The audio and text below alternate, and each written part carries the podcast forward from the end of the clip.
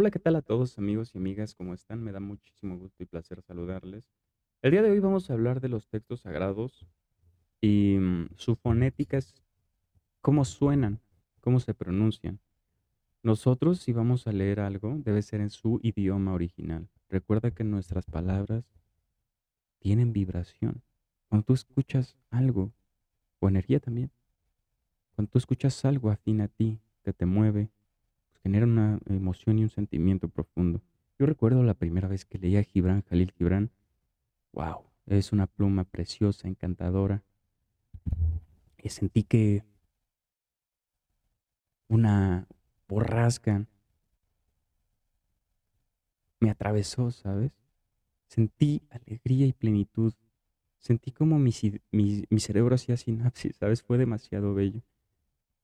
Es muy bella la prosa de, de Gibran Jalil Gibran. Entonces, si tú vas a leer un salmo, procura buscarlo en, la fonética hebrea, en su idioma natal, ya que mm, es como, ¿cómo te lo explico para que sea sencillo de entender?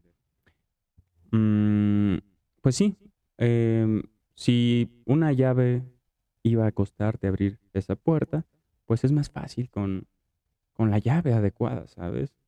Entonces, hay muchos muchos idiomas del pasado. Hoy en día, pues ha cambiado la forma en que nos comunicamos. Ya, por ejemplo, el hebreo de antes no es el mismo de ahora. Antes no tenía vocales.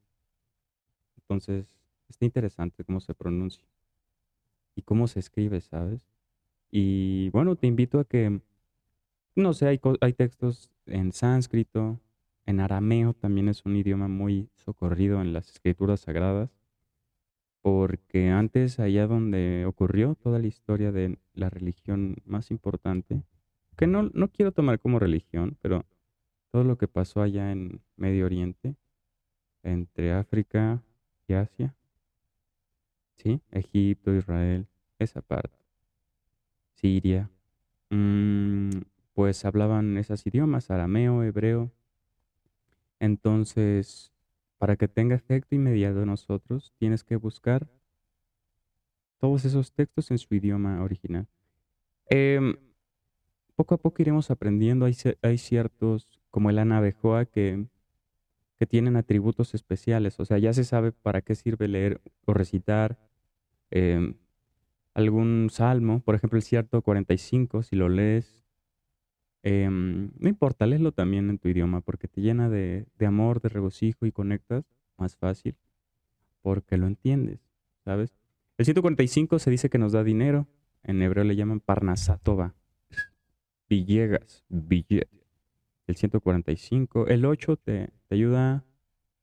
No me recuerdo, decía que el 8 te ayudaba a entender mejor las palabras de, de Sí, los, de, el esoterismo judío.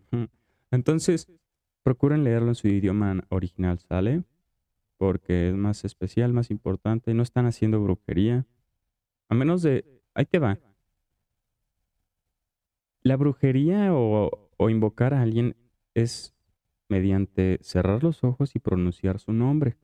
¿Ok? Mientras tú no hagas eso, todo bien. ¿Ok? Em, recuerda que los ángeles caídos también este, tienen el prefijo, algunos, él, que es angélico. La terminación EL. Micael, Uriel. ¿Qué más termina con él? Gabriel, Zadkiel, entre otros. Em, solo quiero que ustedes se sientan tranquilos y lean estos como la Navejoa, la Amidad, Em, el Birkat Shahor. Em, son textos que, que liberan el alma. Hay uno muy especial contra las hechicerías y cosas malas que nos puedan haber hecho, que con solo verlo, porque nuestro el hebreo, nuestros ojos lo escanean y con eso tiene efecto en nosotros. Las letras hebreas son inteligencias. ¿Sale? Son arquetipos que modifican nuestra realidad y nuestros pensamientos. Más que nada nuestros pensamientos y después se proyectan a la realidad, que es como la ley de la atracción. Cuando tú atraes algo positivo a ti o, un, algo que anhelas, así funciona. Entonces, este, sí, los dejo. Que tengan un buen día y considérenlo porque vendrán, verán un cambio significativo en sus vidas. Ah, la Ketoret se llama ese, ese escrito. Haz de cuenta que los Quanims eran sacerdotes del pasado. Aarón, hermano de Moshe, eh, fue el primer sacerdote, si no mal recuerdo. Em, ellos, este, sí, los recitaban, este, y meditaban sobre ellos, ¿sabes? Las letras las imaginaban, pero es algo muy avanzado que después vamos a empezar a meditar esas, esas letras que tienen em, energía que nos ayudan, ¿ok? Bueno, que tengas un buen día.